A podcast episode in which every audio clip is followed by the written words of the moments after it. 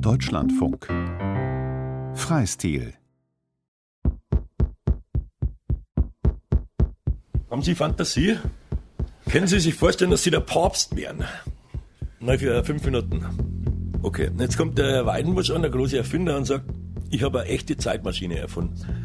Und jetzt fahren Sie und ich, also der Papst und ich, wir fahren jetzt 2000 Jahre zurück an den Ölberg, weil wir sehen wollen, was mit dem Jesus wirklich war, ob es den wirklich gegeben hat und wie der wirklich war. Und es bewegt sich doch. Der Traum vom Perpetuum mobile. Feature von Lorenz Schröter. Jetzt kommen wir da an und jetzt stellen wir zwar fest, den Jesus hat es gar nie gegeben.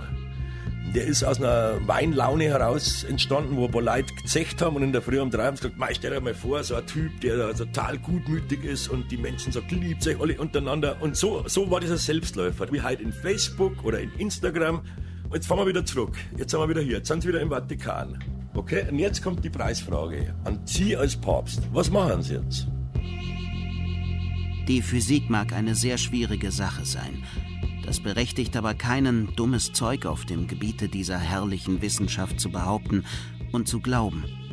Außerdem erkläre ich Ihnen, dass ich noch keinen Techniker kennengelernt habe, der nicht im Geheimen ein Perpetuum mobile zu erfinden versucht hatte. Sie werden es unter den Tisch kehren. Und genauso ist es mit einem Perpetuum mobile. Ein Perpetuum mobile ist ein größerer heiliger Gral sogar noch, wie der Jesus für die katholische Kirche. Selbst wenn Sie den obersten Physikprofessor überzeugen, dann können Sie den nicht hinstellen und sagen, der hat recht, weil sofort, es ginge gar nicht. Das ist Hans Weidenbusch. Er nennt sich das größte Genie aller Zeiten. Haben Sie schon mal überlegt, wenn Sie über Perpetuum mobile recherchieren, was das bedeuten würde, wenn jemand wirklich nachweislich den Energieerhaltungssatz widerlegen kann? Nachweislich. Je größer die Verzweiflung, umso näher ist man den Göttern. Die Götter wollen uns zwingen, dem Grandiosen immer näher zu kommen, und sie haben kein anderes Mittel zum Zwingen als die Misere. Nur in der Misere wachsen die großen Hoffnungen und die großen Zukunftspläne. Das ist ein Zitat aus dem Tagebuch von Paul Scherbart, einem armen Schriftsteller fantastischer Literatur. Er lebte von 1863 bis 1915. Um endlich zu Geld zu kommen, bastelte er jahrzehntelang an einem Perpetuum mobile, seinem Perpe. Diese Sätze hielt ich lange Zeit hindurch wie ein Glaubensbekenntnis fest. Aber dieses Glaubensbekenntnis sollte mal eine starke Erschütterung erleben. Und das kam so. Am 27. Dezember 1907 dachte ich über kleine Geschichten nach, in denen etwas Neues, Verblüffendes, Groteskes vorkommen sollte. Ich dachte an die Zukunft der Kanonen, die mir als Transportapparate sehr nützlich erschienen. Ich glaubte, dass abgeschossene Waren mit automatisch sich öffnender Fallschirmvorrichtung ganz bequem wieder zur Erde herunterkommen könnten. Und ich stellte mir danach die ganze Erdluft von Drahtseilbahnen durchspannt vor. Besonders sympathisch wirkten auf mich die Drahtseilbahnen, die von ganz hohen Bergen herunterkamen. Ich dachte an Ballons als Seilbahnträger bei Nordpolfahrten und dann an Riesenräder, die auf allen Landbahnen nach meiner Meinung viel schneller dahin rollen könnten als die jetzt gebräuchlichen kleinen Räder. Es gibt den Eros der Physik, glaube ich, also die intellektuellen Abenteuer, die man machen kann. Ralf Bönd, Physiker, Radsportler und Schriftsteller. Insofern finde ich die Überlegungen, vielleicht doch irgendwo eine Energiequelle zu finden, natürlich schon spannend und ich würde mich niemals lustig machen über die Leute, die das mit hoher Energie irgendwie versuchen rauszukriegen. Bist du ja auch noch Abenteurer oder Esoteriker oder Anarchisten? Epikur hat schon gesagt, es ist überhaupt nicht akzeptabel, als Sklave der Gesetze der Naturphilosophen auf dem Erdball zu wandeln. Das war natürlich sozusagen das Naturgesetz als unausweichliches Gesetz im Gegensatz zu einem patriarchalischen Gottesspruch, der willkürlich und launisch ist, ja, der auch geändert werden kann. Deswegen betet man ja zum Gott. Ist das Naturgesetz natürlich brutal, aber ich denke mal, dass es besser ist, es zu kennen, wie Francis Bacon gesagt hat, von dem auch der Satz stammt, Wissen ist Macht. Dass jeder Physiker widersprechen würde, wusste ich sehr genau. Aber darin bestand ja ein Hauptreiz für mich. Die Physiker waren mir immer verhasst. Was ging mich Robert Meyer und das Gesetz von der Erhaltung der Energie an?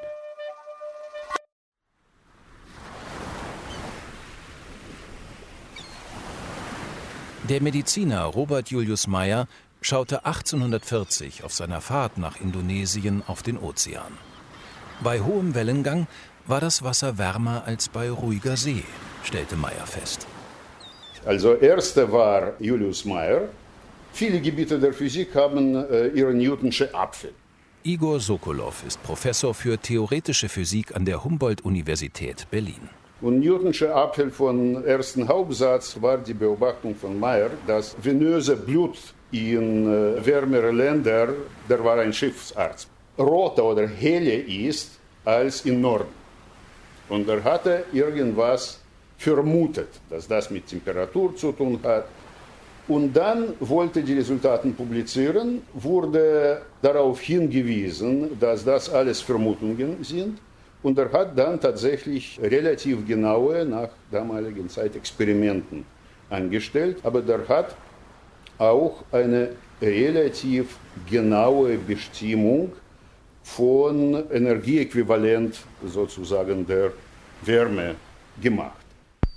Als erster erkannte Meyer, dass Wärme eine Form der Energie ist und er gilt somit als einer der Väter des Energieerhaltungssatzes. Die Änderung der inneren Energie eines geschlossenen Systems ist gleich der Summe der Änderung der Wärme und der Änderung der Arbeit. Das bedeutet, in einem geschlossenen System kann Energie weder erzeugt werden noch verloren gehen. Die Hauptsätze der Thermodynamik basieren auf Beobachtung. So die Quantenphysikerin Sabrina Patsch, Doktorandin an der Freien Universität Berlin. Das heißt, wir haben unser Leben lang und Generationen lang beobachtet, dass Energie immer erhalten ist und wir haben nie eine Verletzung festgestellt. Wenn Sie mir ein Physikbuch geben, weltweit, dann nehme ich nur Formeln aus diesem Physikbuch und baue Ihnen das Perpetuum mobile, das zum Schluss da steht. Der Energiehaltungssatz stimmt nicht. Hans Weidenbusch lebt in Haar bei München in einem Reihenhaus. Er spielt 30 Instrumente und hatte ein Angebot als Profifußballer, sagt er. Sein Perpetuum mobile funktioniert mit Hilfe des Kapillareffekts. Kapillare sind äh, im Prinzip dünne Röhrchen. In diese dünnen Röhrchen wird Wasser angesaugt gegen die Schwerkraft, also nach oben. Aufgrund des Kapillareffekts wird in Bäumen das Wasser bis in die Baumkrone hinauf transportiert. Das sind also maximal 100 Meter, wo man nicht einmal ganz genau weiß, wie das überhaupt geht, weil es eigentlich physikalisch nicht richtig erklärbar ist. Wenn ich A auf zwei andere feststehende Räder V und W setzte, war die durch Gewichte bewegte Baggermaschine fertig. Mit der ließen sich Kanäle bauen. Man brauchte nur 100.000 Räder in Bewegung zu setzen und in drei Tagen wäre ein Kanal Berlin-Paris fertig. Die Verdoppelung der Marskanäle war somit erklärt. Die Marsbewohner hatten eben bereits das Perpetuum mobile entdeckt. Dieses alles hatte ich in ein paar Stunden zusammengedacht, und da wurde denn meine Fantasie etwas wild, und es gelang mir vorläufig nicht, die drei Zeichnungen genauer zu prüfen. Ich dachte, so einfach wird die Sache jedenfalls nicht sein, aber gehen wird's schließlich doch. Jetzt sage ich einmal meins. Schauen Sie, das ist der Urversuch gewesen. Das war der allererste Versuch. Und da sehen Sie jetzt, was passiert? Sie haben hier diese zwei Schwimmer, sehen Sie es, identisch im Wasser. Und wenn man da jetzt ein Kapillar drüber stülpt, hier ist der, das silberne Ding ist das Kapillar. Mhm. Sehen Sie es, was dann, jetzt sehen Sie, was dann passiert. Das ist ein bisschen wie so eine Toilettenspülung. ja, wenn so wollen. ja, also ähnlich ist schon, ja. Aber was Sie also jetzt hier sehen ist, dass der Schwimmer hochgeht, wenn man das drüber stülpt. Wenn Sie diesen Versuch da sehen, dann müssen Sie wissen, da geht ein Perpetuum mobile, ist draus zu machen. Das reicht schon, wenn Sie ja Ahnung haben von Physik. Dann sehen Sie schon, weil Sie haben jetzt zwei verschiedene hohe Stifte, wo Sie beiderseits von unten und von oben freien Zugang haben. Wer hätte das gedacht, sagte ich öfters, dass ich nochmal das Perpetuum mobile erfinden würde. Dadurch ist ja die Menschheit von aller Arbeit erlöst. Der Stern Erde arbeitet für uns. Die von mir so viel gepriesene Misere hat ein Ende. Ich ließ mir dann beim Klempner ein paar Blechräder herstellen und kaufte mir auch andere Räder. Das Modell war aber so klein, dass sich alle Räder gar nicht ordentlich bewegen wollten, und ich kam gar nicht dazu, Gewichte anzubringen. Ich war zu ungeschickt. Diese ersten missglückten Versuche hielten mich aber nicht ab, mir die weiteren Konsequenzen der großen Entdeckung auszumalen, an der ich, wie ich schon sagte, morgens immer zweifelte und an die ich abends immer glaubte. So kam ich im April 1908 zu Figur 6 und die reichte ich am 15. Mai 1908 dem Patentamt ein, nicht weil ich glaubte, so die Geschichte gelöst zu haben, ich hoffte nur, dass so eine weitere Entwicklung kommen würde. Thermodynamik ist ein alter würdiger Teil der Physik, der sich mit verschiedenen Prozessen beschäftigt, in deren, ich würde sagen, Wärme involviert ist. Und es kann immer wieder passieren, dass wir neue Sachen beobachten, die nicht in unser Weltbild passen. Das sieht man ja zum Beispiel auch gerade ganz stark mit dem Standardmodell der Teilchenphysik. Da wird ja immer wieder diskutiert, ob das Modell überhaupt noch funktioniert, ob man es vielleicht umstellen müsste. Und das ist ein so ein Beispiel, wo wirklich die Physik noch so eine Baustelle ist. Es passiert ja auch wirklich oft, dass Regeln in der Physik nochmal neu überdacht werden müssen. Es könnte auch passieren, dass das auch mit den Hauptsätzen der Thermodynamik passiert. Also bei dem zweiten Hauptsatz der Thermodynamik gibt es Beispiele, wo der im Mikroskopischen wirklich auch gebrochen wird. Und man sieht, dass auf sehr kleinen Skalen wirklich die Wärme so fluktuiert, dass sie von einem kalten zu einem warmen Reservoir fließen kann, aber dann eben nur für eine ganz kurze Zeit. Im Großen gelten dann wieder die Hauptsätze der Thermodynamik, aber im Kleinen sieht man manchmal wirklich Veränderungen. Zum Beispiel auf atomaren Skalen. Der erste Hauptsatz der Thermodynamik geht für Thermodynamisches. Ganz kleine Systeme habe ich da ein Atom, kann ich nicht mehr vernünftig zwischen Wärme und Arbeit trennen. Aber dann bleibt das Energieerhaltungssatz. Wenn ich jetzt ein abgeschlossenes System habe, dann bleibt die Energie in diesem System konstant. Auch im Großen und auch im Kleinen. Allerdings im Bereich von unserem Wissen. Ist der Kosmos, geht er auch dort? Das weiß ich nicht. Da, wo wir es wissen, gilt das. Es gibt Schwierigkeiten, die Energie auf sehr große Skalen richtig zu definieren. Wir wissen eigentlich kaum, wo das Wissen endet. Glücklich kann man sein, wenn man diese Grenzen akzeptiert und an ihnen dann arbeitet. Es gibt ja dieses Bild vom unendlichen Unwissen, das uns umgibt. Und das Paradox zwischen dem Wissen und dem Unwissen ist, dass wenn Sie das Wissen vergrößern, dann vergrößert sich auch die Grenze zum Unwissen. Also wenn Sie jetzt sagen, Sie haben im Wald eine Lichtung, der Wald ist das Unwissen, Sie haben eine Lichtung und die Lichtung ist relativ klein, die kann man überschauen und da fängt der Wald an und ich möchte vielleicht nicht in den Wald gehen, weil möglicherweise ist da ein Drachen. Dann bleibe ich lieber hier und dann roden Sie aber den Wald nach und nach und die Lichtung wird immer größer und Sie können sich da frei bewegen auf dieser Lichtung und fühlen sich wohl und sicher und bauen da Getreide an und ziehen Nutztiere und bauen sich ein Haus und so weiter. Alles schön. Rundherum ist immer noch der Wald und sie roden immer mehr. Irgendwann ist diese Lichtung so groß, dass das Menschenleben nicht mehr ausreicht, um die ganze Lichtung zu erfahren und sich auszukennen. Und dann wächst wieder das Gefühl der Bedrohung, weil ich nicht weiß, wo das Unwissen anfängt. Mit meinem Modell ist nichts anzufangen. Das behindert aber den Strom meiner Fantasie nicht im mindesten. Ich bedauere nur, dass mein Glaubensbekenntnis von der entwicklungsfördernden Misere so heftig ins Schwanken kommt. Meine Fachgebiete sind die Steuerung von Kfz-Generatoren und die Verschaltung von Wicklungen in Antrieben. Der erfahrene Ingenieur Michael Quidkat ist einer der drei Prüfer am Deutschen Patentamt in München, die Anträge für Perpetua Mobilia überprüfen. Sowie auch das äh, Randgebiet der Perpetuum mobile, insbesondere der dynamoelektrischen Perpetuum mobile. Im Jahr werden das drei bis fünf Anmeldungen pro Jahr, die ich hier zu prüfen habe. Also der Begriff Perpetuum mobile wird sehr selten direkt verwendet. Es wird mehr von einer Unendlichkeitsstromanlage geschrieben oder einem selbstfahrenden Fahrzeug oder einfach nur eine Vorrichtung zur Stromerzeugung. Aus der Gesamtsichtung der Anmeldung kann man recht bald entnehmen, dass es sich offensichtlich um ein Perpetuum mobile handeln äh, muss. Und ich täuschte mich darin nicht.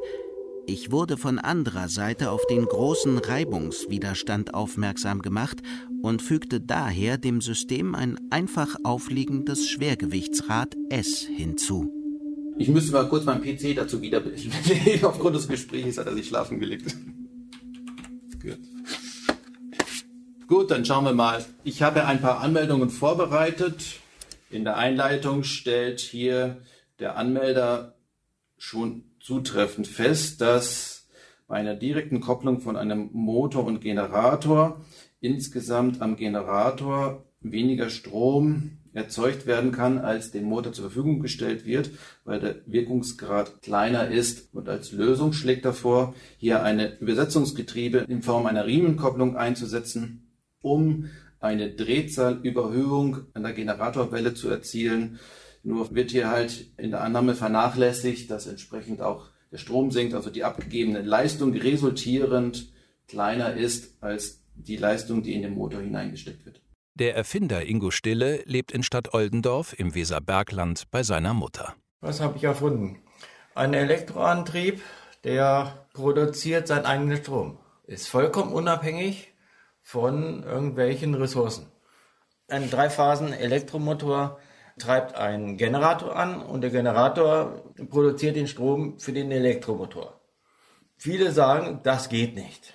Ne? Und ich habe eine Möglichkeit geschaffen, wo das doch funktioniert. Und da bin ich so weit in der Arbeit, dass das funktioniert. Dass ich den Wirkungsgrad mit der Zusammenstellung, mit einer ganz einfachen Zusammenstellung, doch wieder hinkriege. Mhm. Und mit diesen Sachen noch zusätzlich Energie zu erzeugen, die dann mechanisch abgenommen werden kann. Und ist das jetzt ein Perpetuum mobile oder nicht? Nein, es kommt denen sehr, sehr nah. Warum ist niemand vorher auf diese Idee gekommen? weil sich noch keiner mit einem reinen Inselbetrieb beschäftigt hat. Und hier dieser Inselbetrieb, den ich, sagen wir mal, äh, konstruiert habe, der produziert in der Insel seinen eigenen Strom. Es geht nichts flöten. Wenn ich die richtigen Komponenten jetzt habe, dann ergebe sich ein Plus. Und dieser Plus, der wandelt immer im Kreise sozusagen in diesen Inselbetrieb. Und äh, woran hapert es jetzt? Am Geld.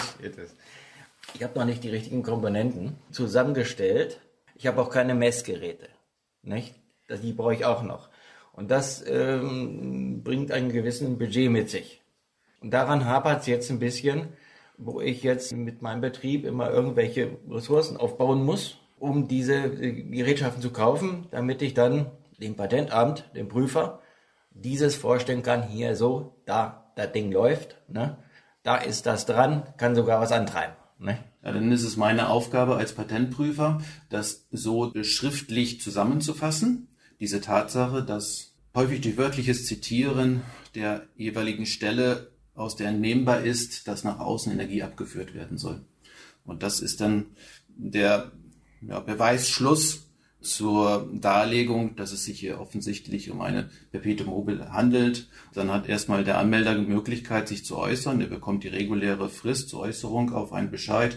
Das sind regulär vier Monate. Und insofern jetzt dann keine gegenteilige Stellungnahme erfolgt, müssen wir die Anmeldung zurückweisen. Ja. 2012 habe ich es eingereicht. Also, Seitdem läuft das. Wurde das irgendwie abgelehnt nein, oder geprüft? Nein, oder? Nein, es liegt momentan unter Prüfung. Von 2012 bis jetzt ist neun Jahre? Erstmal läuft es ja ab, sozusagen sieben Jahre. Dann muss ich einen Prüfungsantrag stellen. Also habe ich den gestellt, weil ich ja noch Ressourcen sammeln wollte, nicht? Und jetzt rede ich mit dem äh, Prüfer, der hat sich jetzt gemeldet, läuft jetzt im Gespräch, mit denen bin ich im Austausch. Per E-Mail, per Telefon, ich war auch schon da unten gewesen beim Patentamt, nicht? In München? Mhm. Ah ja. Also wir, wir sind im Austausch. Sind Sie auch mit anderen Technikern im Austausch? Also so Nein. Zu, nein? Mir ist bewusst geworden, wenn dies Ding nachher, weil ich ja weiß, dass es läuft, mhm. da schreien die alle nach. Und deswegen will ich es erstmal für mich behalten. Also aus meiner Sicht handelt es sich hier um Anmelder, die sehr kreativ sind, die typischerweise selber gerne Dinge erbasteln, die in ihrem, im Hobbykeller aktiv sind, die sehr besorgt sind um die Entwicklung unseres Planeten und aus diesem durchaus positiven Trieb heraus versuchen, mit ihren Gedanken, ihren Mitteln Anmeldungen zu formulieren. Man sieht es auch daran, dass an den Anmeldungen sehr häufig Ausführungen sind zur allgemeinen Energieproblematik, dass sie versuchen, hier einen Ausweg darzulegen und dabei den Zusammenhang einfach vergessen. aus meiner Sicht einfach häufig infolge eines mangelnden Kommunikation mit anderen Experten, mit denen sie bislang einfach keinen Austausch hatten. Aber die vom Patentamt sind noch dran. Die waren auch erst skeptisch, aber die sind ja immer frei für Neues. Irgendwann kommt doch mal einer raus. Ne? Dadurch lassen die das erstmal offen. Und so wie ich das dann beschrieben habe, da hat der Prüfer gesagt, ja, lassen wir es offen. Wir sehen hinterher bei der Prüfung, ob es funktioniert oder nicht. In jedem fünften Fall gibt es von Seiten des Anmelders auf meinen Erstbescheid einen Rückruf, wie denn dieser zu verstehen sei. Und häufig erläutern mir die Anmelder einfach mal ihre Anmeldung, was sie sich dabei gedacht haben. Im Wesentlichen höre ich einfach nur zu. Ich habe den Eindruck, dass es manchmal durchaus vorkommt, dass es das erste Mal ist, dass Sie da mit jemand drüber sprechen können. Den richtig verzweifelten Anmelder habe ich noch nicht erlebt. Eher den Anmelder, der einfach auch mal über seine Anmeldung reden möchte, kommunizieren möchte. Vielleicht auch deswegen, weil er sie selber gar nicht, schon das Bewusstsein hat, dass er sie selber vollständig gedanklich gar nicht durchdrungen hat. So existieren bei ihnen Fragmente von Vorstellungen, wie Wirkungszusammenhänge sein können. Er stellt isolierte Betrachtungen an und fügt sie dann zu einem Ganzen zusammen, erstmalig eigentlich in Form einer Anmeldung bei uns. Es ist leider sicher, dass zunächst alle Menschen fahren werden mit ihren kleinen und großen Perpes. Der wohlhabende Mann wird hinter sich auch seine Gemüsegärten und seine Schweins- und Ochsenställe fahren lassen, denn das Perpet kostet ja nicht viel. Es fährt, solange die Räder halten. Und demnach haben wir in der ersten Zeit eine totale Auflösung der verschiedenen Vaterländer zu erwarten. Mit den Sprachen wird es auch eigentümlich werden, aber ich hoffe doch, dass sich die ersten Kultursprachen erhalten können. Die deutsche Sprache muss jedenfalls gerettet werden, sonst werden meine Bücher ganz und gar unverständlich, und das würde mich doch in eine gelinde Raserei versetzen. Also Sie glauben, ich sitze hier und erzähle das einer, ohne dass ich da das Patent dazu besitze. okay, also grundsätzlich. Sie werden das jetzt nicht glauben, aber Sie sitzen dem größten Genie aller Zeiten gegenüber. Ich habe nicht bloß den Energiehaltungssatz widerlegt, sondern auch den Impulserhaltungssatz. Das habe ich schon vor zehn Jahren gemacht. Nur da habe ich es nicht beweisen können, weil ich nicht in den Weltraum auffliegen kann, leider. Aber jetzt kann ich es beweisen. Es gibt keine bekannte Energiequelle, die dieses Perpetuum mobile speist. Das heißt, die Energie, die Sie da rauskriegen, die fehlt nirgends. Und das ist ein Perpetuum mobile. Das Patent zeigt Hans Weidenbusch, seine Maschine leider nicht. Ich kann Ihnen das natürlich nicht sagen, weil da sind andere Interessen dahinter und rechtlich. Wie gesagt, wir haben ja einen Haufen Investoren und das ist ja jetzt der Börsengang geplant. Haben Sie so ein kleines Modell? Also ich schicke Ihnen ähm, äh, ein paar Videos und da sehen Sie mal, da sehen Sie mal wie können wir das mal? Darin erklärt Hans Weidenbusch den Kapillareffekt anhand von Modellen und Röhren. Bei vielen dieser Perpetuum mobile Versuche hm. sind die Energien, um die es geht, sehr, sehr klein. Ja, okay. Also es ist so, dass diese Energie nicht sehr, sehr klein ist. Sie ist klein, aber sie ist im Millivoltbereich und Sie könnten damit also locker sage ich mal, eine Armbanduhr betreiben oder etc. Also mit dieser Technologie selber kann man das Kraftwerk ja gar nicht betreiben. Es gibt eine Erweiterung und zwar mit Ferrofluiden. Ich weiß nicht, ob Sie wissen, was ein Ferrofluid ist. Das ist ein flüssiges, äh, ja, flüssiges Magnet.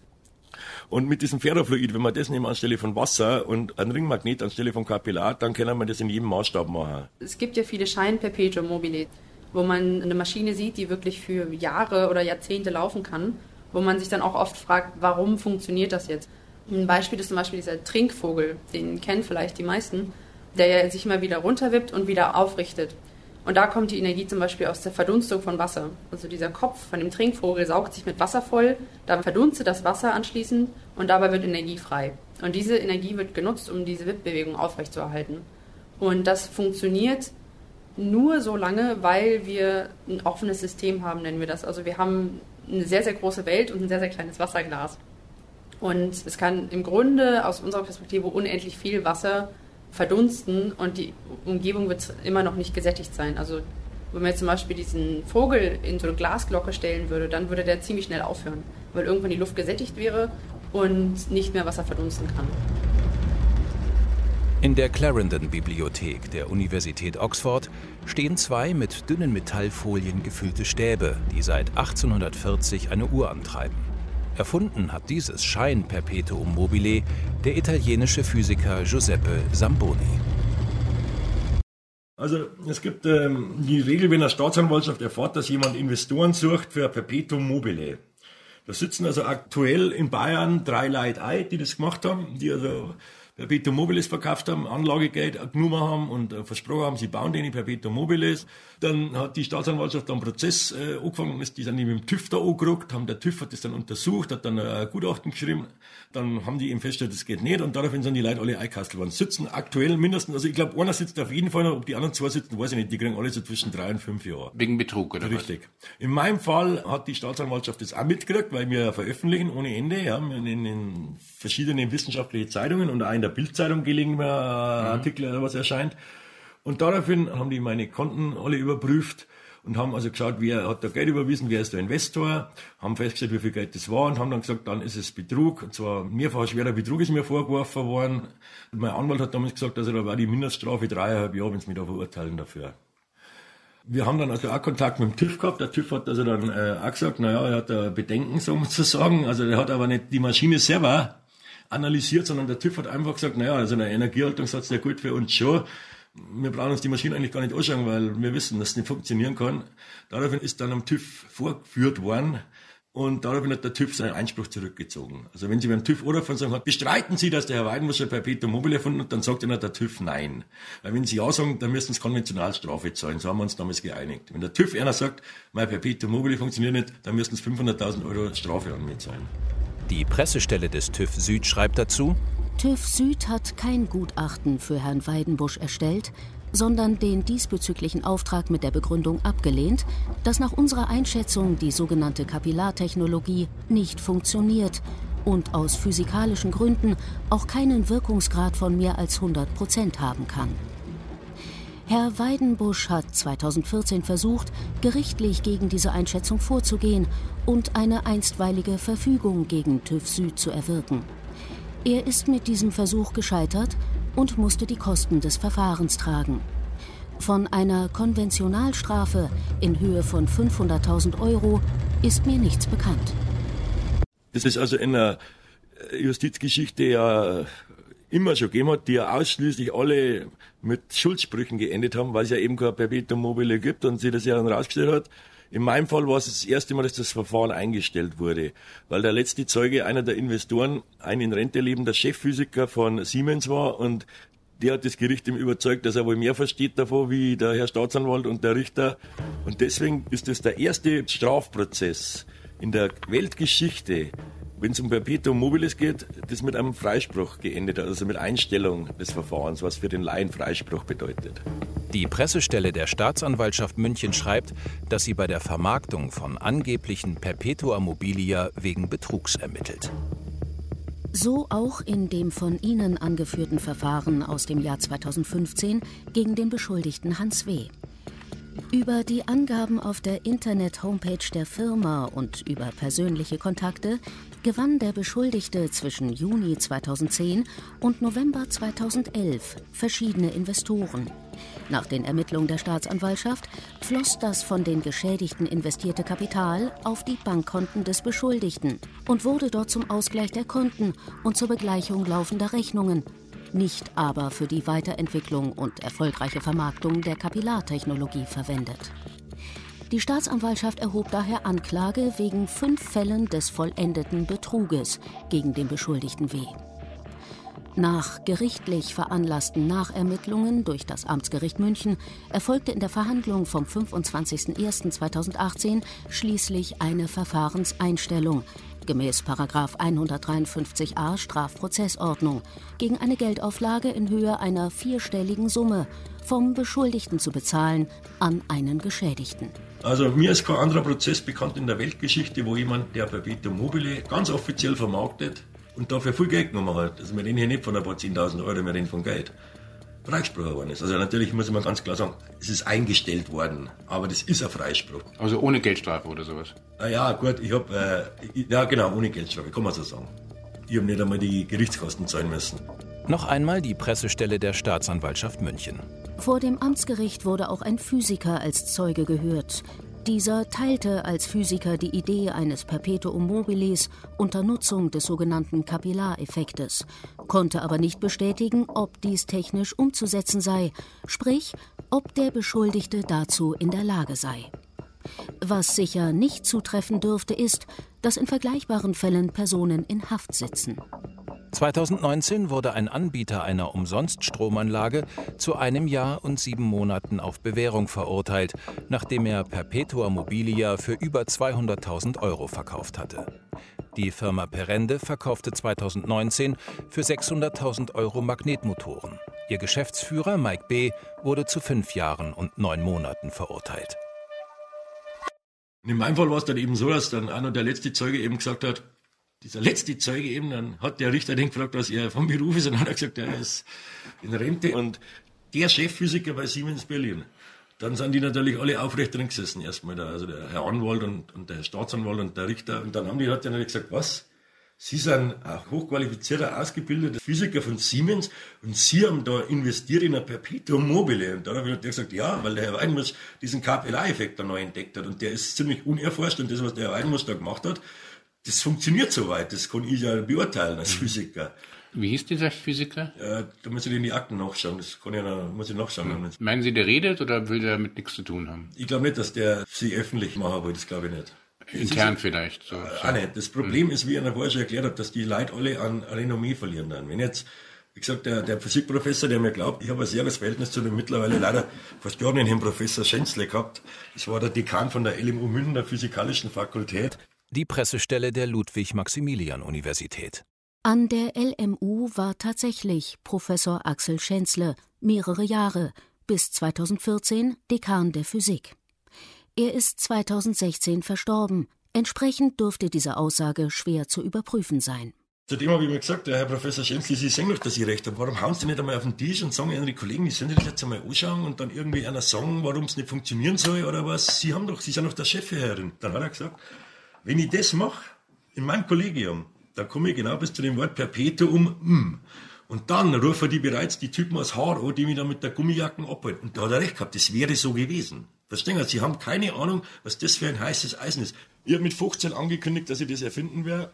Habe dann einige Versuche gemacht, habe mich also mechanisch wirklich sehr gebildet und eben festgestellt, es hat schon einen Grund, warum das noch keiner erfunden hat. Es hat auch einen Grund, warum der Herr Leonardo da Vinci 1200 Versuche gemacht hat, schriftlich, Zeichnungen, wo er das probiert hat, wo er Ideen gehabt hat für Perpetuum mobile, die alle nicht funktioniert haben. Und ich ja jemand bin, der sagt, naja gut, also wenn so Leute der Leonardo da Vinci da sich die Zähne ausbeißen, dann ist das vielleicht doch ein bisschen anspruchsvoller. Er hat sich gleich mehrfach damit beschäftigt. Das tun tatsächlich relativ viele seiner Zeitgenossen auch. Also es liegt wirklich in der Luft. Und so auch er er ist ja auch sozusagen in die Geschichte des Perpetuum mobile als der Erste eingegangen, der mathematisch, muss man sagen, gezeigt hat, dass es eigentlich unmöglich ist. Und ich sage eigentlich, weil er es trotzdem nicht aufgegeben hat. Hiram Kümper, Geschichtsprofessor in Mannheim für Mittelalter und frühe Neuzeit über Leonardo da Vinci. Was man häufig in diesem Zusammenhang von ihm abgebildet sieht, ist ein Rad, in dem Kugeln sich in gewundenen Rädern praktisch immer wieder bewegen. Und das funktioniert ja auch ganz gut für eine relativ lange Zeit. Aber er hat eben auch mit Hämmern versucht zu experimentieren. Das wiederum ist eine relativ alte Idee. Die hat schon Villard Encourt, das ist so im spätes 13. Jahrhundert, der hat das auch schon mal gezeichnet in einem Kodex. Da hängen Hämmer an einem Rad. Und wenn man eine Initialenergie daran hat, dann hängen die praktisch immer wieder unten durch und fügen dadurch also immer wieder eine neue Schwungenergie dazu. Ah, das Hammerrad. Das Hammerrad, genau in dem zentralen Text, in dem er eigentlich nachweist, dass es nicht funktionieren kann, da arbeitet er mit Eimern mit Wasser, die immer wieder nachgefüllt werden. Was technisch ein bisschen witzlos ist, aber für die Berechnung interessant, weil er da genau auf die Idee kommt, dass diese Eimer die zwei Räder, ein großes und ein kleines, antreiben sollen, dass sich eben diese Schwungenergien gegenseitig letztendlich eben nicht immer wieder antreiben, sondern dass da Energie verloren geht. Also das muss gerade so in der zweiten Hälfte des 15. Jahrhunderts, also gerade in dieser Renaissance in der Luft gelegen haben. Es gibt eben eine ganze Reihe an Mathematikern und Ingenieuren in Italien, also wenn man so will, im Umfeld von Leonardo, die er eben auch liest, besagt Francesco di Giorgio aus Siena eben unter anderem. Aber es gibt es zum Beispiel auch nördlich der Alpen in Deutschland. Es gibt eins, das nennt sich Feynman-Rad. Das ist ein ganz großes Rad, das meist in sehr, sehr hohen Räumen aufgebaut wird, wo das Rad sich theoretisch für immer dreht, weil die Luft an der Decke wärmer ist als am Boden. Und dadurch dehnt sich das Rad am oberen Teil mehr aus als am unteren Rad und der Schwerpunkt des Rads verschiebt sich. Und dadurch dreht sich das Rad. Aber letztendlich ist das kein Perpetuum mobile, sondern eine Wärmekraftmaschine. Aber wenn man sich das anschaut in irgendeinem großen Raum, dann sieht es aus, als würde sich dieses Rad von alleine und für immer drehen. Am absoluten Temperaturnullpunkt, das sind 0 Kelvin bzw. minus 273 Grad Celsius, wo sich eigentlich nichts mehr bewegt, gibt es nach der Heisenbergschen Unschärferelation noch eine sogenannte Nullpunktsenergie, auch Energie des Raumes oder Vakuumenergie genannt. Nächste Woche treffe ich einen Physikprofessor längs an der Fachhochschule, äh, der glaubt, daraus kann er einen elektromagnetischen Motor machen. Ich würde es nicht glauben zuerst. Aber das ist Glaube. Wenn er demonstriert, dass äh, das geht, dann muss ich meine persönliche Meinung ändern. Die Nullpunktenergien beim Quantensystem sind wohl bekannt. Ob man damit irgendeine von Hauptsätzen von Thermodynamik verletzen kann, das ist eine andere Frage. Bis jetzt ist es nie geschehen. Kann man mit dieser Energie irgendetwas anfangen? Die ist da und die ist zum Beispiel der Grund der intramolekularen Kräfte. Also die Tatsache, dass da die Moleküle in ein Gas oder in eine Flüssigkeit zusammengehalten werden, hängt mit äh, der Vakuumenergie zusammen, mit der Energie des elektromagnetischen Vakuums. Ob man was damit anfangen kann, ist eine andere Frage. Die Nullpunktsenergie des Quantenvakuums, genau. Die kann man wandeln in nutzbare Energieformen, zum Beispiel in mechanische Rotation und von da aus weiter in elektrische Energie und dann jeden beliebigen Verbraucher zur Verfügung stellen. Klaus Turtur ist Physikprofessor an der Fachhochschule in Wolfenbüttel. Ich nenne sie mal anschaulich für Nicht-Naturwissenschaftler die kleinen Geschwisterchen der Solarenergie, also Sonnenstrahlung, elektromagnetische Wellen, die wir mit Solarzellen nutzen sind im Quantenzustand n gleich 1 und das kleine Geschwisterchen im Quantenzustand n gleich 0 heißt Nullpunktswellen, wie der Name schon sagt. Wie schön wäre es, diese Energie zu nutzen. Für Versuchszwecke experimentell gibt es schon sehr viele solche Einheiten. Sie können zum Beispiel auf der Internetseite der DVR nachschauen, das ist die Deutsche Vereinigung für Raumenergie. Da finden Sie eine Technologieunterseite mit einer dreistelligen Anzahl von Beispielen, also über 100 Beispiele, die schon existieren. Das ist aber alles noch im Experimentierstadium, also kaufen können Sie sowas noch nicht. Die Deutsche Vereinigung für Raumenergie möchte innovativen, unkonventionellen Energietechnologien, insbesondere solchen, die auf einer Nutzung der Raumenergie, zum Beispiel Nullpunktenergie, Vakuumenergie beruhen, in Deutschland und im ganzen deutschsprachigen Raum zum Durchbruch verhelfen. So die Deutsche Vereinigung für Raumenergie auf ihrer Website. Ich habe ja meinen Magdeburger Rotor, wie man ihn nennt, als kleinen elektrostatischen Rotor aufgebaut, der sich dann dreht durch die Energie der Nullpunktswellen. Also das kann man sich im Grunde genommen vorstellen wie eine ganz normale Energieversorgung. Den gibt es nicht mehr, nö. Äh, das war vor knapp 15 Jahren, dass ich den gebaut hatte. Ich habe zuerst angefangen, die Theorie elektromagnetischer Wellen des Quantenvakuums zu untersuchen und als ich dann so weit war, dass ich gesagt habe, ich habe genug verstanden, um was aufbauen zu können, da war in mir so der Gedanke, das, was ich da entwickelt habe, das glaubt mir keiner, wenn ich es nicht experimentell beweisen kann, also musste ich es aufbauen. Und das war ein kleiner Rotor, der als Flügelrädchen steht auch im Internet, mit, mit schräg gestellten Flügeln, ähnlich wie so ein Lüfterventilator aussieht, aber nur drei oder vier Rotorblätter hat und oben drüber eine flache, elektrostatisch aufgeladene Scheibe. Und alleine die elektrostatischen Kräfte ziehen den Rotor derart an, dass er aufgrund der Schrägstellung der Rotorblätter anfängt zu drehen ohne dass ein Strom fließt. Also kein Stromverbrauch und trotzdem dreht sich. Wir haben das nachgemessen, also ein Kollege von mir an der Uni Magdeburg, der inzwischen pensioniert ist, und ich, wir haben das gemeinsam gemessen. Das war eine Leistung von ungefähr 150 Nanowatt, also eine winzig kleine Leistung, die er mechanisch gebracht hat. Aber der elektrische Verbrauch war sicher kleiner 3 Nanowatt. Das heißt, ich habe garantiert wenigstens 50 mal so viel Energie rausgebracht, wie ich klassisch reinstecken musste. Ist es ein Perpetuum mobile? Natürlich nicht. Es wird angetrieben durch eben jene Nullpunktswellen. Also der Punkt ist der, der Energieerhaltungssatz funktioniert immer genau dann, wenn Sie sämtliche Energieformen mit berücksichtigen, die in die Berechnung eingehen. Und das muss man auch mit der Raumenergie tun. Wenn man die weglässt, dann stimmt es natürlich nicht mehr. Das heißt, all diejenigen, die von einem Perpetuum mobile sprechen, die unterstellen immer, dass man einfach in der Energieerhaltung den Term Raumenergie weglässt. Und das geht natürlich nicht. Die Raumenergie wurde von Nikola Tesla vor etwa 100 Jahren entdeckt. Seither wird sie unterdrückt, weil Großkonzerne Öl, Gas und Stromleitungen verkaufen und die Menschen in ständiger Abhängigkeit halten wollen. So die Deutsche Vereinigung für Raumenergie. Nikola Tesla hat unter anderem den Zweiphasen-Wechselstrom erfunden. Wie es dazu gekommen ist, im sogenannten Stromkrieg am Ende des 19. Jahrhunderts, das wäre eine Netflix-Serie wert. Mit dem Wechselstrom konnte erstmals Strom aus den Steckdosen in Tausende und später in Abermillionen Haushalte fließen. Tesla hat auch ein Patent zum Gebrauch von Strahlungsenergie eingereicht. Er wird damit wohl Solarenergie gemeint haben. Oder doch jene ominöse Raumenergie? Tesla und Schauberger nutzen im Grunde dieselbe Art von Energie. Viktor Schauberger war ein österreichischer Förster und umtriebiger Erfinder mit einem ebenfalls romantauglichen Lebenslauf. Im KZ Mauthausen sollte er mit inhaftierten Ingenieuren Motoren für U-Boote und Flugzeuge bauen. In esoterisch rechtsradikalen Science-Fiction-Büchern wurde daraus eine Reichsflugscheibe, mit der Nazis nach Neuschwabenland in der Antarktis geflohen sein sollen und die seitdem in ihrem UFO herumschwirren, um irgendwann doch noch die Weltherrschaft zu übernehmen. Als Tesla damals seinen PS Arrows angetrieben hat, hat er einen Nullpunkts-Energiekonverter gebaut. Den PS Arrow gab es wirklich. Er war eine Prachtlimousine der goldenen Zwanziger. Dass Tesla einen Nullpunkts-Energiekonverter dazu entwickelt haben soll, ist vielfach im Internet nachzulesen. Allerdings heißen die Webseiten borderlands.de, esgehtanders.de und die Bücher über dieses Thema sind im rechtslastigen Kopfverlag erschienen.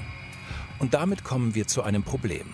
Raumenergie zieht alle möglichen Parawissenschaftler, Querdenker, Holocaustleugner, Yogis, Verschwörungstheoretiker und Esoteriker an, die der Mainstream-Wissenschaft misstrauen und einen geheimen Ausstieg aus ihr suchen. Ford, der Autofabrikant, würden Sie den als Esoteriker bezeichnen? Nicht Nee, wirklich. Nein, nein. Damals gab es einen Ford Magneto, ein magnetmotorgetriebenes Auto. Wenn Sie es heute googeln, Ford Magneto, finden Sie noch Bilder von den Magnetmotoren damals. Die haben ein paar zigtausend Stück davon echt verkauft. Danach mussten sie es einstellen. Da hatte wahrscheinlich die Ölindustrie andere Interessen. Dieses Magnetmotörchen war in der Lage, mit etwa 10 bis 20 Stundenkilometer weiterzufahren, wenn der Benzinmotor nicht mehr lief. Und es gibt heute noch Exemplare davon. Dieser Magnetmotor wird bis heute in der freien Energieszene gefeiert. Ursprünglich zum ersten Mal in der Theorie durchgerechnet hat ein gewisser Hendrik Brucht-Gerhard Casimir das in den späten 1940er Jahren schon. Der wurde damals für den Casimir-Effekt verlacht, aber inzwischen ist der Casimir-Effekt allgemein anerkannt. Also im Grunde genommen äh, hat Casimir damals bewiesen, dass man auf atomarem Abstand, also wirklich im Nanometerbereich, zwei parallel stehende Metallplatten einander anziehen lassen kann mit dieser Kraft. Und diese Nullpunktsenergie, da gibt es ein Buch von Parsegian, ein Fachbuch der Physik, der beweist, dass da ein Zusammenhang ist zur Van der Waals-Kraft. Das heißt, die Grundlagen für die Anziehung dieser Casimir-Platten ist dieselbe wie die Grundlagen für die Anziehung von Atomen und Molekülen über Van der Waals-Kräfte. Nun wird es noch etwas komplizierter, denn die Nullpunktsenergie, der Casimir-Effekt und die Van der Waals-Kräfte haben ihre anerkannten Plätze in der Physik. Ob diese Nullpunktsenergie nutzbar sein könnte, ist fraglich. Denn warum sonst setzen wir diese fast kostenlose und fossilfreie Energie nicht bereits ein? Das hat nicht technische Gründe. Eigentlich wollten wir aber über die technisch-naturwissenschaftlichen Fragen sprechen. Deswegen gehe ich darauf nicht wirklich gerne detailliert ein. Aber ist klar, wenn Sie natürlich ein Geschäft haben, das jedes Jahr wie viele tausend Milliarden Euros mit Ölverkauf in die Kassen spült, dann haben Sie keinen allzu großen Spaß daran, sich den Gewinn durch kostenlose Energie aus dem Quantenvakuum verderben zu lassen. Weil der schöne Begriff Nullpunktsenergie zu allen möglichen Deutungen einlädt, wird sie in Computerspielen und Science-Fiction-Filmen als Raketenantrieb oder Waffe eingesetzt. Das ganze Potentatenspiel ist gar nichts gegen diese Radgeschichte. Sie macht alles möglich, besonders eine elektrische Beleuchtung in der Nacht, dass alles starr sein wird. Diese Lichtgeschichte ist kaum auszudenken. Man kann ja verschwenderisch mit der Elektrizität umgehen und in allen Farben immerzu alles illuminieren, überall, wo man geht und steht. Wie sich die Luftschiffer freuen werden über die Lichtmassen. Alle Kirchtürme können ja von oben bis unten mit Licht überschwemmt werden. Ganz große Berge lassen sich ebenso illuminieren. Und dann die leuchtenden Wagen und die Hausdächer und die kolossalen Lichtstraßen und die Kanalufer. Dazu kommt noch die Durchleuchtung des Wassers, das ja so durchleuchtet werden kann, dass die Fische gar nicht aus dem Staunen rauskommen könnten. Was nur die anderen Planetenbewohner dazu sagen werden, wenn sie die Nachtseite der Erde so fabelhaft erleuchtet sehen, das muss doch ein Ereignis in unserem Sonnensystem genannt werden. Schließlich brauchen wir die Sonne gar nicht mehr. Paul Scherbart schrieb sein Per-P-Tagebuch 1908. Nur wenige Jahre später zweifelte ein so genialer Physiker wie Niels Bohr am Energieerhaltungssatz. Er würde im Atomkern nicht mehr gelten, denn bei einem bestimmten Zerfall des Atoms verschwand plötzlich Energie. Ein anderer Nobelpreisträger, Wolfgang Pauli, ging davon aus, der Energieerhaltungssatz stimme weiterhin. Also müsse es da etwas Unbekanntes im Atomkern geben. Pauli nannte dieses Teilchen Neutron. Erst 20 Jahre später konnte in Experimenten nachgewiesen werden, dass es dieses Teilchen wirklich gibt. Heute heißt es Neutrino. Der Energieerhaltungssatz galt also auch im Atomkern. Ja, die Grenze, die wurde natürlich immer überschritten. Sehr schön ist die Geschichte von dem Münchner Physikprofessor Philipp von Jolly zum Beispiel. Der hat den Kollegen Max Planck und soweit es überliefert ist, wahrscheinlich auch Albert Einstein und Heinrich Hertz davon abgeraten, Physik zu studieren. Und zwar mit der Begründung, es sei alles entdeckt. Man könnte da nur noch Detailprobleme ausarbeiten. Und ansonsten sei die Physik zu Ende. Das galt als Ende der Physik. Das war auch äh, wirklich sehr plausibel in dem Moment Ah, Mutter, geh mal her. Nein. Der, will, der, der fragt eine Frage an dich. Dann wirst du selber beantworten. Wenn es ich beantworte, wird es wenig schmeichelhaft. Er hat mich gerade gefragt, was meine Familie zu meinem Perpetuum mobile sagt. Wir haben drei Söhne, da lassen wir jeden, wie er das für gut findet. So einfach ist Fragen Sie mal okay. meine Mutter, wie ich mich vorstelle, grundsätzlich, dann sagt sie es einer. Wenn Sie mich fragen, was ich bin oder mache, was sage ich dann? Ich bin das. Sag's nur. Du bist das? Ja, jetzt hast du es noch gesagt an der Tankstelle zu der Frau. Ich bin das größte Genie aller Zeiten. Ach so. also, meine Eltern sind also ganz normale Bürger und die machen genau dasselbe wie Sie. Die glauben es nicht. Ja, ich halte mich da raus, ganz ehrlich. Sie, ja, das machen die auch. Mhm. Genau das machen die auch. Sie halten sich alle raus, vornehm. Wie gesagt, wenn das wirklich stimmt, dann ziehen sie einem ja den Boden unter den Füßen weg. Und ja, das ist alles ein bisschen kompliziert. Wissen Sie, müssen dann folgendes klar machen. Da sind also ganz gewaltige Summen im Spiel, wenn Sie an der Energieschraube rumdrehen. Was glauben Sie, was passieren wird, wenn jetzt die großen Energiekonzerne dieser Welt glauben daten, der Hans Weidenbusch hat recht und der bringt das nächste Jahr an den Markt, dass sie einer in sein Haus einen Kühlschrank großen Schrank erstellt und dann braucht er von uns nie mehr Strom. Was glauben Sie, was da los ist? Also die Grünen hätten Sie auf Ihrer Seite. Nein, habe ich nicht. Was glauben Sie, was ich die, ich habe die Grünen schon angeschrieben. Ich hab, äh, Greenpeace hat mich verklagt, deswegen. Ungefähr 30 Schreiben an die, an die Grünen geschrieben, an die Bundesgrünen, an die bayerischen Grünen, alles mit Gutachten, mit Artikeln, mit allem. Da ist nichts, nichts. Ich sag, ich sag, ich sage, sucht euch einen Gutachter, eurer Wahl. Ich zahle den, wenn der rausfindet, dass ich mich da ist. Seit zehn Jahren beschäftige ich damit und finde eben keinen Fehler dann muss ich halt irgendwann sagen, dann ist vielleicht auch keiner drin. Aber ich hätte gar nichts dagegen, wenn mir einer meinen Fehler zeigt. Ich habe nie was dagegen, wenn ich dann noch schlauer bin wie davor. Deswegen bin ich ja das größte Genie aller Zeiten. Johann Strauss Sohn hatte sich 1894 einen musikalischen Scherz erlaubt und ein Perpetuum mobile komponiert, das ein Orchester in eine klingende Maschine verwandelte. Jedenfalls müssen riesige Sternwarten gebaut werden, alles Geld, das ich durch das Papier erobere, lege ich sofort in Sternwarten an. Die bringen ganz bestimmt nichts ein und man kann mir nicht Gewinnsucht vorwerfen, wenn ich sie baue, aber die Astronomen und die Optiker können sich freuen. Wenn Sie einen Geldgeber findet, der Laborressourcen für professionelle Forschungsarbeit mit einem Mitarbeiterteam zur Verfügung stellen kann. Also das ist kein Taschengeld, dass man selber mal was bastelt, sondern das ist ein Budget, um wirklich professionell Forschung auf Hochschulniveau aufzustellen dann wäre ich da sehr, sehr offen. Da habe ich ganz, ganz offene Ohren für Leute, die mich mit so etwas kontaktieren mögen. Es ist nicht so, dass sich dann niemand meldet. Also nur als Beispiel, mal ein chinesischer Drei-Sterne-General meldet sich und sagt, er möchte, dass ich es für ihn baue. Aber er müsste für meine Security garantieren und das wäre in diesem Umfeld mit Ölindustrie nicht einfach. Also ich müsste nach China gehen und dort könnte er nur im geschlossenen Militärlager für meine Sicherheit garantieren. Und da habe ich gesagt, also unter eingesperrten Zuständen mache ich es nicht. Aber im Grunde genommen äh, sind es durchaus ernstzunehmende Leute, die kapieren, dass das geht. Also das Tolldreisteste, was einer fertiggebracht hat, ich, ich scheue mich fast, es zu erzählen, weil es gerade zu grotesk klingt, aber es ist einfach authentisch der hat gesagt, er möchte mich gern einstellen als Assistenten. Ich sage, wie Assistent? Ich bin doch Professor. Ja, aber Sie sollen mir das Gerät bauen, weil ich den Nobelpreis will. Okay. Und der war sogar Vizepräsident einer Universität. Und als ich es abgelehnt habe, hat er gemeint, meinen Namen dürfen Sie in diesem Zusammenhang niemals nennen, darum tue ich das jetzt nicht. Sonst würde ich Sie vor Gericht stellen. Das große Gesetz von der Erhaltung der Energie hat ja bekanntlich Robert Meyer im Jahr 1849 sehr klar formuliert und er schloss an diese höchst moderne Gesetzgebung die Bemerkung, dass ein Perpetuum mobile nicht möglich sei. Und 60 Jahre beteten das alle Wissenschaftler ganz gemütlich nach, ohne sich die Mühe zu geben, die Sache nochmal zu untersuchen. Ich weiß aus der Schule, dass die französische Akademie mal beschlossen hat, keine Projekte von Perpetua mobile mehr zu betrachten und dass die amerikanische Patentbehörde in Unterschied zu allen anderen Patenten, die Patenten auf Perpetuum mobile nur dann betrachtet, wenn sie ein arbeitendes Modell sehen. Und bis jetzt wurde nichts patentiert.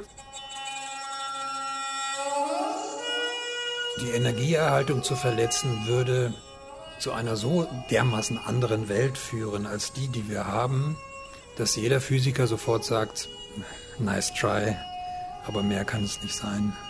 Das expandierende Weltall ein Perpetuum mobile? Wunderbare Frage. Das erinnert mich an das Buch von Stephen Hawking, was er mal geschrieben hat über die Quantenfluktuation.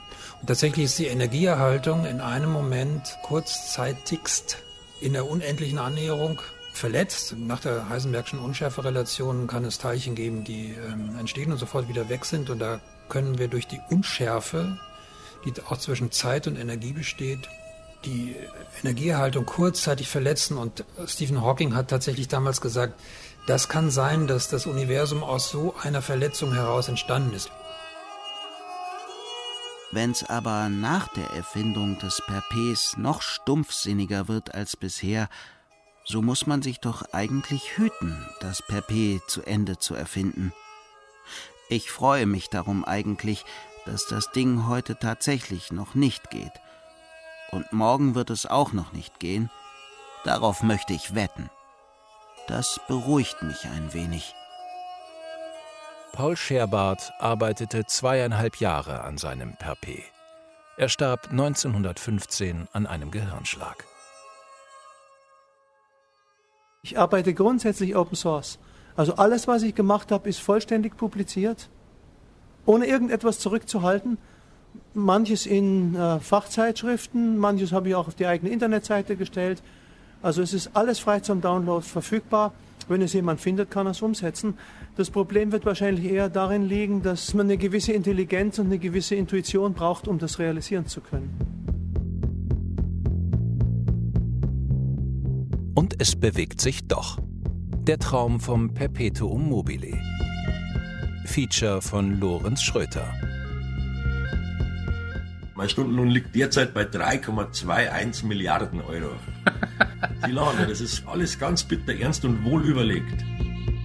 Es sprachen Janina Sachau, Florian Seigerschmidt und Jochen Langner. Ton und Technik Christoph Rieseberg und Hanna Steger. Regie Sophie Garke. Redaktion Klaus Pilger.